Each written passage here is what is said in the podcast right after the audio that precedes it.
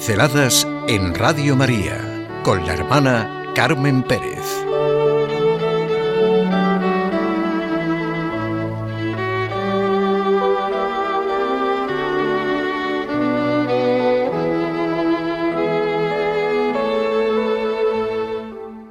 Profeta del sentido de la vida. Es verdad, tener la última palabra es solo causar la última herida no hay motivo para enorgullecerse. Sí, no tenemos que ir por la vida queriendo tener razón, queriendo decir la última palabra. ¿Qué es lo más importante de la vida? Qué vital es esa expresión que parece tan abstracta y que en cada momento de nuestra vida es lo más real, nuestro sentido de la vida, nuestra fe, nuestra apertura al misterio. ¿Cuántas veces nos preguntamos, pero esa persona, ¿de qué va por la vida? Y también ante nosotros mismos, en momentos de reflexión, de dificultad o de algo que nos rompe nuestras medidas. Pero yo cómo voy por la vida? ¿De qué voy? Bueno, la expresión es mucho más corriente y a veces es causada por algo que nos ha molestado. Pero, ¿ese de qué va? Ha sido una conversación formidable con un nuevo amigo. Sí, amigo, en el sentido de la amistad en que aquí hemos hablado varias veces. Le dejé el libro El hombre en busca de sentido de Víctor Fran y le ha pasado como a tantas y tantas personas que se le han abierto puertas y ventanas, que pisa tierra, que ve el cielo y se le ha abierto el horizonte. Por eso, hoy estamos con este profeta del sentido de la vida, como le han llamado muchos. Para muchos científicos, su aportación es la más importante, posterior a Freud, Adler, Jung y sistemas que conoce profundamente y supera. Reconoce el mérito extraordinario de Freud, pero se opone a muchas de sus ideas, tanto en cuestiones básicas de planteo como en deducciones prácticas. Murió a los 92 años, el 26 de agosto de 1997, y fue el fundador de la tercera escuela vienesa de psicología, doctor honoris causa por 28 universidades, autor de numerosas obras traducidas a 23 idiomas y uno de los humanistas cristianos, converso del judaísmo, más conocidos del mundo.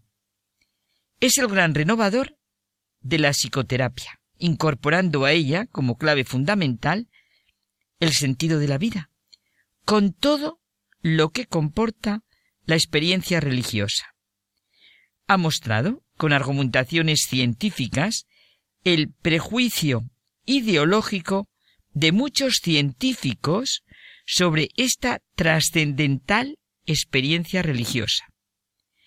Él encontró luz para conocer a fondo la grandeza de la libertad humana desde su experiencia como prisionero en los campos de concentración nazis, lugar en el que perfila su teoría basada en la búsqueda de un sentido para la vida del hombre. Es impresionante esta afirmación suya. La máxima preocupación de los prisioneros se resumía en una pregunta. ¿Sobreviviremos al campo de concentración? De lo contrario, todos esos sufrimientos carecerían de sentido. La pregunta que a mí personalmente me angustiaba era esta otra. ¿Tiene algún sentido todo este sufrimiento? ¿Tienen algún sentido todas estas muertes? Si carecen de sentido, entonces tampoco lo tiene sobrevivir al internamiento. Una vida cuyo último y único sentido consistiera en superarla o sucumbir, una vida cuyo sentido dependiera en última instancia de la casualidad, no merecería en absoluto la pena de ser vivida. Sin Dios, nada tiene sentido. Sus reflexiones psicológicas y antropológicas son sencillamente vitales, impresionantes, existenciales, y les digo de verdad que ayudan enormemente en todas las situaciones de la vida. Propone un análisis existencial, vital de la conciencia, nuestra propia conciencia, mi darme cuenta, como órgano de sentido, una fenomenal interpretación del inconsciente, de los sueños, y muestra, esto es importantísimo, cómo no estamos solo dominados por una impulsividad inconsciente, como pretende Freud, sino que también hay en nosotros una apertura al misterio, una espiritualidad inconsciente.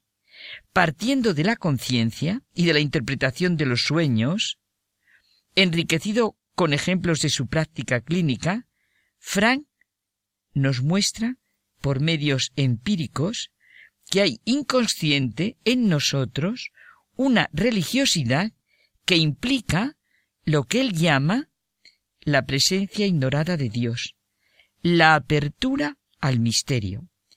La conciencia es voz de la trascendencia, ella misma es trascendente.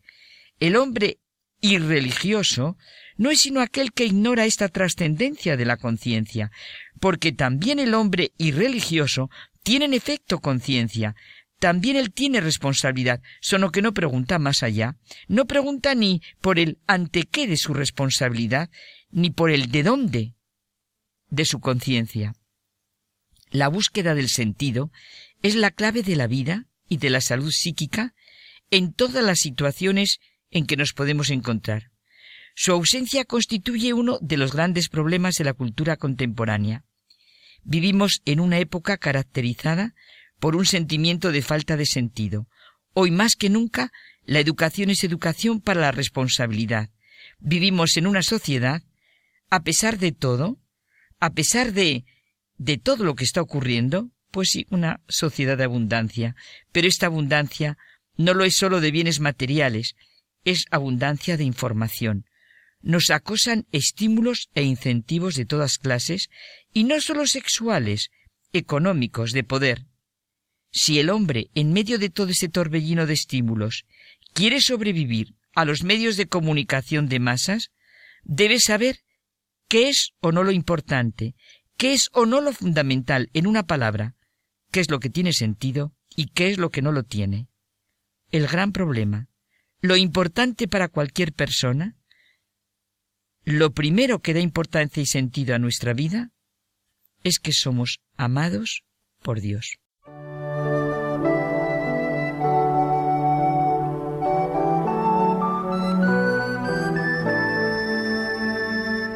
Pinceladas en Radio María con la hermana Carmen Pérez.